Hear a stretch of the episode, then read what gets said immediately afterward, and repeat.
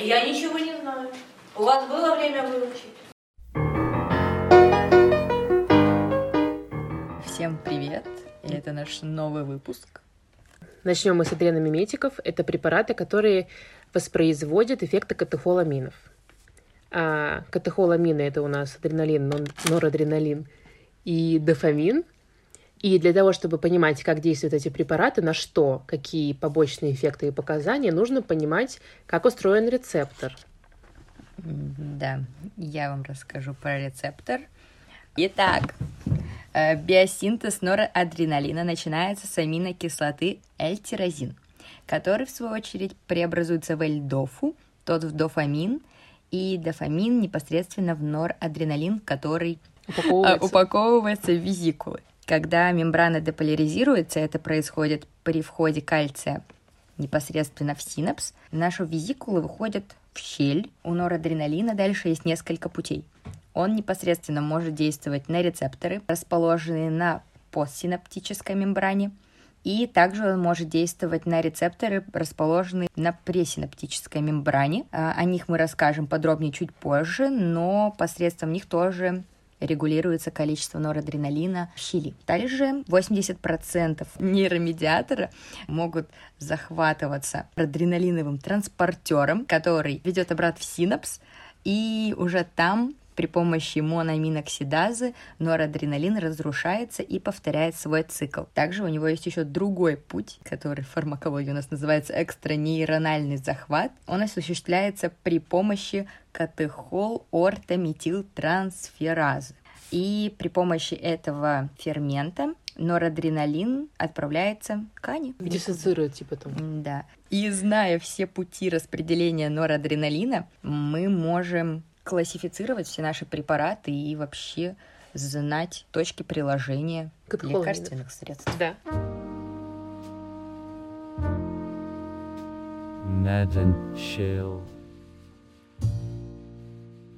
Разобравшись, в конце концов, с нашим сложным рецептором, разберем вообще, какие рецепторы есть, где они локализуются.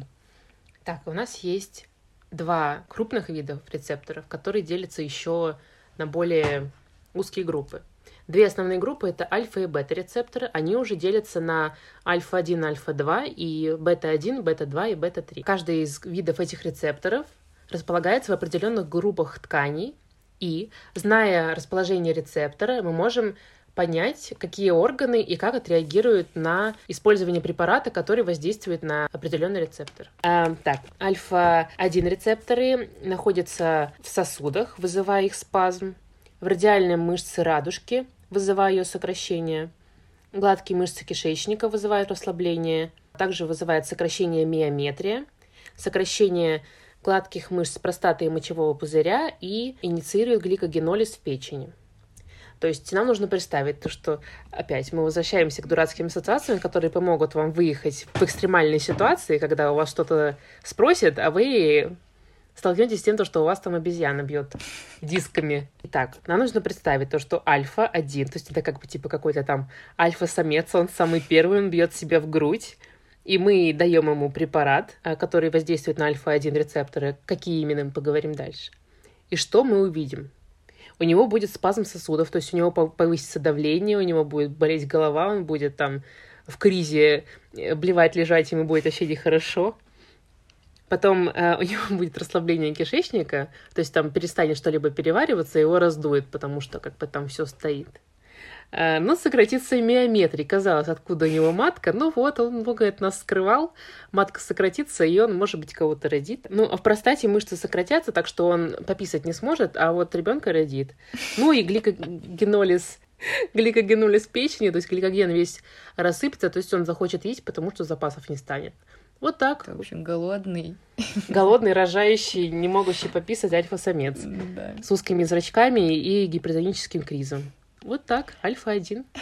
А еще надо сказать, с каким посредником сопряжен этот рецептор. А, альфа-1 рецепторы, что как бы, допустим, мнемотехники здесь применять не будем, но знать надо. Этот рецептор работает посредством вторичных посредников. То есть в этом случае активизируется GQ-белок и фосфолипаза С, и они уже, да, увеличивается количество инозитол-3-фосфата, выделяется кальций из кальциевых депо, активируется киназа легких цепей миозина, миозин фосфорилируется, да, и сокращаются гладкие мышцы. Альфа-2 рецепторы, они у нас находятся в пресинаптических окончаниях нейронов, важно, в пресинаптических.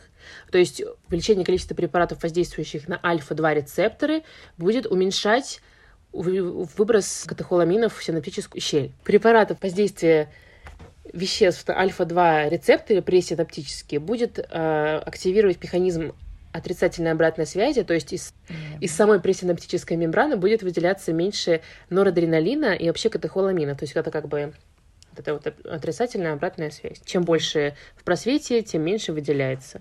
Вот еще знаю, что там вот э, на пресинаптической нашей мембране есть еще B2, и я типа запоминала, что а B2 наоборот увеличивает выброс норадреналина. Да, положительно. И, типа, это уже да. B2 больше делает больше М, норадреналина. Да. Ну, а тут уже логично, что А типа, меньше, да, да, поэтому- да. Вот, альфа-2 это у нас отрицательная обратная связь. Постсинаптические мембраны в ядре солитарного тракта это у нас э, продолговатый мозг, все эти витальные центры.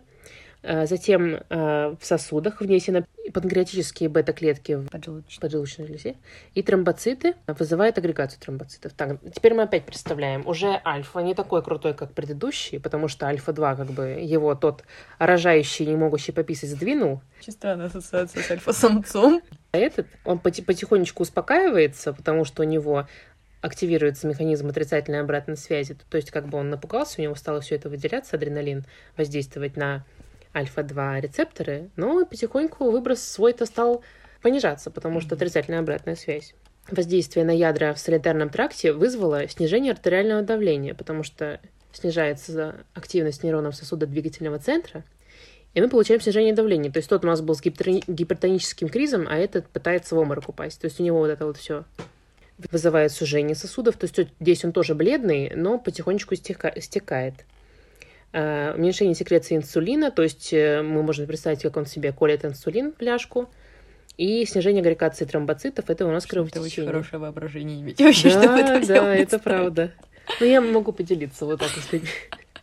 То есть мы представляем на пьедестале второй, э, как бы по значимости альфа-самец, который потихонечку стекает, успокаивается с низким давлением, потому что у нас э, нейроны в солитарном тракте снижается их актив. Вот, вот этот альфа-самец напуганный с э, диабетом, э, бледный, потому что сузились сосуды, и с кровотечением, потому что снизилась агрегация тромбоцитов. Так, остались бета-рецепторы. Их три группы. Бета-1, бета-2, бета-3. Там будет попроще, потому что там с локализацией попроще. Бета-1 рецепторы. Что мы о них знаем? В основном это сердце, почки и ЦНС. И воздействие на эти ткани у нас вызывает тахикардию. В почках у нас увеличение секреции ренина, следовательно, увеличение давления. Мгм. И в ЦНС активация сосудодвигательного центра. То есть мы видим... Это как бета-версия. Может, Как, как бита. Короче, бета запоминаем так. Уже извините, но бету придется запомнить, с альфа не ассоциируется. Ну, это, короче, альфа, допустим, это были самцы, а это будут самки бета. Ну, а что делать? У нас как бы два понятия. Альфа-самцы и бета-самки. Вот так. Бета-самка. А наоборот считается, что мужчины не такие многофункциональные, как женщины. Ну, вообще, да, это правда. Ну, у нас же здесь дебильная ассоциация, Да. так что... На... Все наоборот. Так что все наоборот, да, так легче запоминать. Три самки, ну вы поняли. И это первая бета-самка. У нее тахикардия, высокое давление, потому что увеличилась секреция ренина в почках, и двигаются сосуды. Они прям по ним бегают, потому что увеличение активации сосуд двигательного центра. Вот это вот самка самая первая. Как бы, ну, тахикардия, вы поняли, почему она самая первая, потому что она самая первая прибежала. Откуда-то, я не знаю, откуда-то. Вторая самка, бета-2, у нее расслабление мышц бронхов, то есть она очень глубоко дышит, так что прям все вдувает в себя. А в сосудах у нее они расширены. Ну, вы увидите, она все вдувает и краснеет. Я вообще такую самку не могу представить. Это какой-то А тебе... монстр. Ну да, вот. Такая вот самка. Ужас. Ну, там самец рожает, а здесь самка, которая пытается все себя всосать. Короче, у нее бронхи сосуда, миометрия печень и вот эта положительная обратная связь. А, Расслабление бронхов, она глубоко дышит, сосуды расширились, вся с, с красным лицом. Расслабление миометрия. Печени у нас тоже... У нее, у нее тоже закончился запас гликогена, но так как бета это больше, бета-2, это больше, поэтому у нас срабатывает механизм положительной обратной связи. Б, бета. Б больше. Бета-3 женщина. Здесь о чем мы говорим? Мочевой пузырь и жировая ткань. Мочевой пузырь, активация бета-3 рецепторов в мочевом пузыре вызывает ослабление гладких мышц. То есть как бы она ну, непроизвольно там эффекты всякие имеет. И жировая ткань липолиз. Это тот человек, который худеет и сытся. Бета-3. Так, существует такое понятие, как барорецепторы. Ну, получается, барыш это у нас давление, и то есть эти рецепторы, они завязаны на давлении. При действии адреналином происходит вазоконстрикция, то есть изменение артериального давления, оно увеличивается, и здесь вступают в игру барорецепторы. Э, сигнал отправляется в продолговатый мозг, а именно в ядро солитарного тракта, и оттуда два пути действия, так скажем. Активируется нервус вагус, который действует на м рецепторы и снижает частота и сила сердечных сокращений. И также из ядра солитарного тракта. А, второй путь — это активация тормозных нейронов, которые, в свою очередь, уменьшают активность сосудодвигательного центра и уменьшается бета-1 симпатическая иннервация сердца и сосудов. То есть сосуды расширяются, и частота сердечных сокращений снижается. Эти барорецепторы для чего нужны? Для того, чтобы стабилизировать наше давление, да, да и компенсировать, и не было никаких Автономная система регуляции давления без нашего вмешательства. Вот, хорошо сказано, да.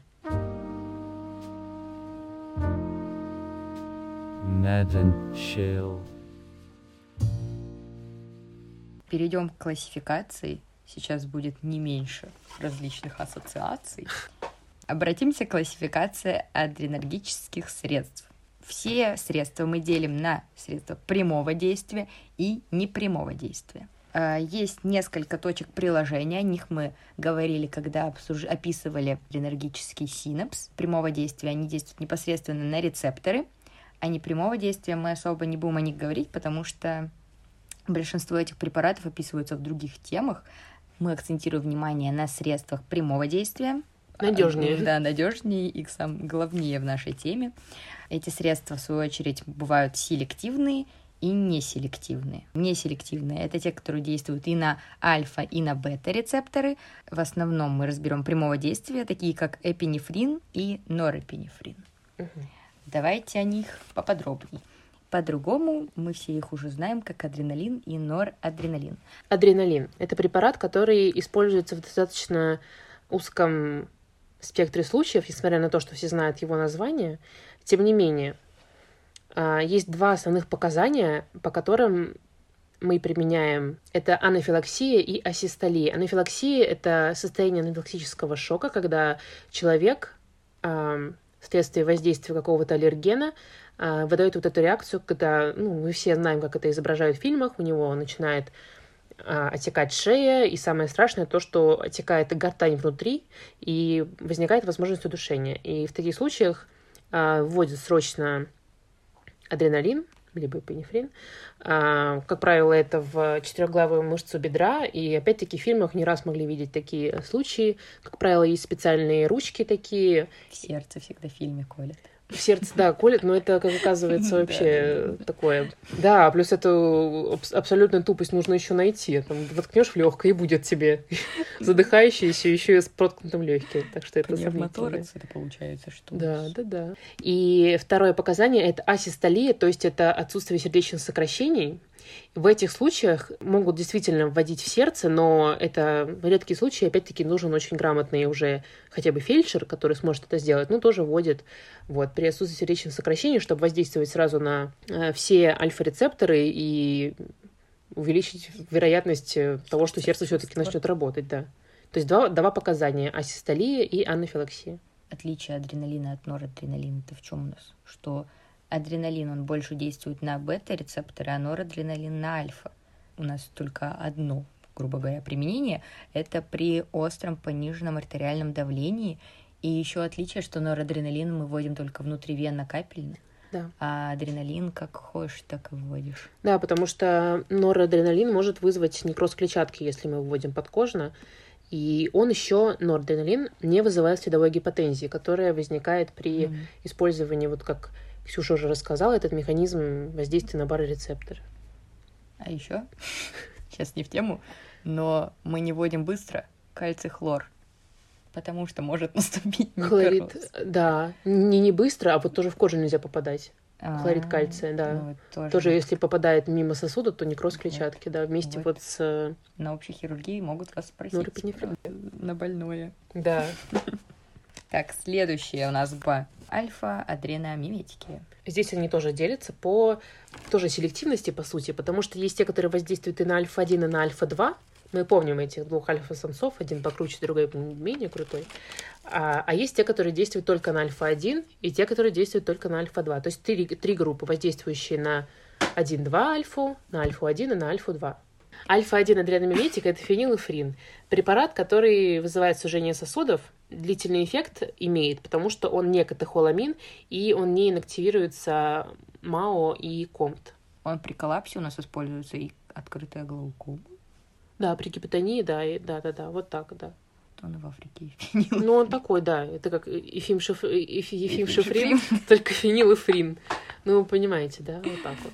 Альфа-2 адреномиметики – это препараты, которые воздействуют зачастую на центральную нервную систему. Например, у нас есть э, клонидин и метилдопа. Клонидин – это известный из сериалов всяких криминальных клофелин. Там Зина Клофелинщица – это э, люди, которые подсыпали там своим э, собутыльникам э, этот клонидин, э, торговое название клофелин в напитки, и люди теряли сознание и там обворовывали в этот момент. То есть э, достаточно яркая ассоциация. То есть это препарат, который воздействует на центральные альфа-2 э, рецепторы и вызывает, активирует тормозные рецепторы в ядре солитарного тракта. Мы уже об этом тракте говорили, о ядре его. А, то есть э, уменьшается симпатическая импульсация сосудов двигательного центра и э, активируется барорефлекс, и человек Мгм. вот, теряет сознание, потому что понижается давление. И мы применяем его в медицинских целях при гипертоническом кризе в основном. Так, еще. А метилдопа, как мы запомним, подмел дом. Метил. Метил это как, может, этот метиловый спирт? А допа как попа. Ну, типа, ты пил метиловый спирт, ослеп, потом такой, опа, И и все. И И, допа. потом метил допа, да. метилдопа. Это тоже прямой центральный альфа-2 агонист. То есть он тоже центрально воздействует, как и клонидин. Ну и остались э, всякие там тизанидины. Это И еще у нас группа, вот когда действует на, на, на, на альфа-1 и на альфа-2. Например, нафазолин. Он действует больше на альфа-2 и используется при насморке. Он сокращает гладкомышечные клетки в сосудах и снижает секрецию желез. Да, и вся эта группа препаратов, это с нафазолином, это оксиметазолин, ксилометазолин, это препараты, которые, в принципе, группа деконгестантов, то есть те, которые убирают вот этот вот э, заложенность носа. Мгм. Сужает сосуды, уменьшается вот этот вот выпад, э, выход слизи, и, в общем, человек начинает дышать носом. Не должны забывать, особенно при лечении детей, при применении этих капель, что наза- нафазолин, например, наш вызывает вазоконстрикцию, что может привести к ишемии слизистой и впоследствии может привести к смерти. Поэтому При попадании в ЦНС, то есть в эти вот да, м, центр. Дозировать. Да, и если вдруг ребенок подает какую-то реакцию на использование вот этих капель, нужно сразу вызывать скорую и говорить то, что вы использовали вот эти капли. Перейдем к бета-адреnomиметикам. Они делятся на бета-1 и бета-2. Поговорим сначала про бета-1. Та- Это такие средства, как добутамин и допамин. Их тоже всегда встречают на протяжении вообще всего обучения. И они используются при сердечной недостаточности в основном. Еще раз вспомним, что бета-1 рецептор положен в сердце и в почках. При действии увеличивается сила, частота, проводимость и увеличивается, и увеличивается синтез ренина. То есть увеличение давления начинается. Да. рениногензи- ангиотензин и альдостероновая система активизируется. Бета-2, да, адреномиметики, они делятся по длительности действия. Да. Начнем с короткого действия. Это до 6 часов. В эту группу входит у нас сальбутамол, фенотерол и гексапринолин. Можно вот только их запомнить, в принципе, будет достаточно. Э, Вспомним, где у нас располагаются бета-2 рецепторы э, в бронхах, миометрии, скелетных мышцах, в печени и в жировой ткани. При действии на бета-2 происходит в бронхах вазодилатация, э, расслабление наших сосудов, и в основном они применяются при каких-то. В основном это бронхоспазм, они вот применяются при э, астматических э, состояниях, то есть э, либо сами по себе, либо в комбинации с да, холинолитиками. и их обычно применяют ингаляционно, чтобы непосредственно напрямую Воздействовать. воздействовать с нашей дыхательной системой. А, Следующая группа это длительного действия, то есть которые действуют до 12 часов. Такое средство, как форматерол, применяется при бронхиальной астме. И, может быть, нам нужно какие-то ассоциации провести, потому что тут фенотерол, тут форматерол, а тут... Фенотерол это как бы фен и сальбутамол. Это фен и сало. То есть ты кидаешь как бы сало на фен, и оно улетает. А я так и запоминала. Фен, Потому что- сушишь феном масало? Сало. Почему нет? Сало, короче, и фен. Вот э, фен с салом, потому что там очень похоже, потому что там форма и тоже сало. Нет, там салом. Это как... эм, Как палм какой-то. Подожди, как, как Салим звали, даже кота у Мгм. Сабрины? Да-да-да. А, ну вот. Это как Салим, кот Сабрины в форме. Черный кот в форме, ну его все знают. Если не знаете, Чёрный погуглите. кот Салим, кот Сабрины. Вот. Он там в форме будет ходить и снимать Слушай, у он всех А он ничего не задыхался, кстати, вот у Да Я не помню, надеюсь, что нет. него Я были хочу, чтобы он был здоров. Он много ел только. супер длительного действия, который мы применяем до 24 часов, индокатерол. Индокатерол, олдотерол. Это я запоминала, даже помню, как я запоминала. Ин- ин- э, это индеец, и он старый и злой, потому что это как олд, а вилан — это злодей. Типа индокатерол, олдотерол, вилантерол. Я до сих пор запомнила. Потому что это злой и старый индеец. Вот так. Долго снимает спазм. И устойчиво, потому, что, у них... он старый, да. И он старый, и у них культура-то где? Как бы он не очень развита, у них там медицина, и он снимает 24 часа спазм. Применяется при бронхиальной астме, хронической обструктивной болезни легких и И еще эти препараты, они снижают выброс а, гистамина и увеличивают мукоцеллярный транспорт. То есть, а, если у нас появляется много слизи и, и бронхоспазм в ответ на воздействие аллергена, то нам как бы это все на руку, потому что меньше гистамина, и слизь это вся наверх, и ее можно откашлять. Так, это были наши сложные, но такие простые Адреномиметики. адреномиметики. Их вроде бы как бы кажется, что это все их много и сложно, но если чуть-чуть э, подурачиться, то можно все В запомнить. принципе, как обычно. Как обычно, да. Может, этот Адреномиметики — это средства, которые имитируют эффекты катехоламина. А, Есть э, пять видов рецепторов. Это альфа-1, альфа-2, бета-1, бета-2, бета-3 рецепторы. На них воздействуют различные лекарственные вещества. И важно знать то, что что бета-2 это бронхи, реально, Б1 сердце, альфа-1 это эм, Сосуды. сосуды и, ну, это глаз, сосуды, глаз... А, да. альфа-2 это клонидин. Клонидин, Да. поминаем, что быстро падает давление. Давление, а потому что воздействие на нейроны центральной нервной системы. Мгм. Вот так. Вот такой вот целый пласт знаний мы вам преподнесли. Слушайте, запоминайте и, главное, ничего не бойтесь. Все не так страшно, как кажется. Пока!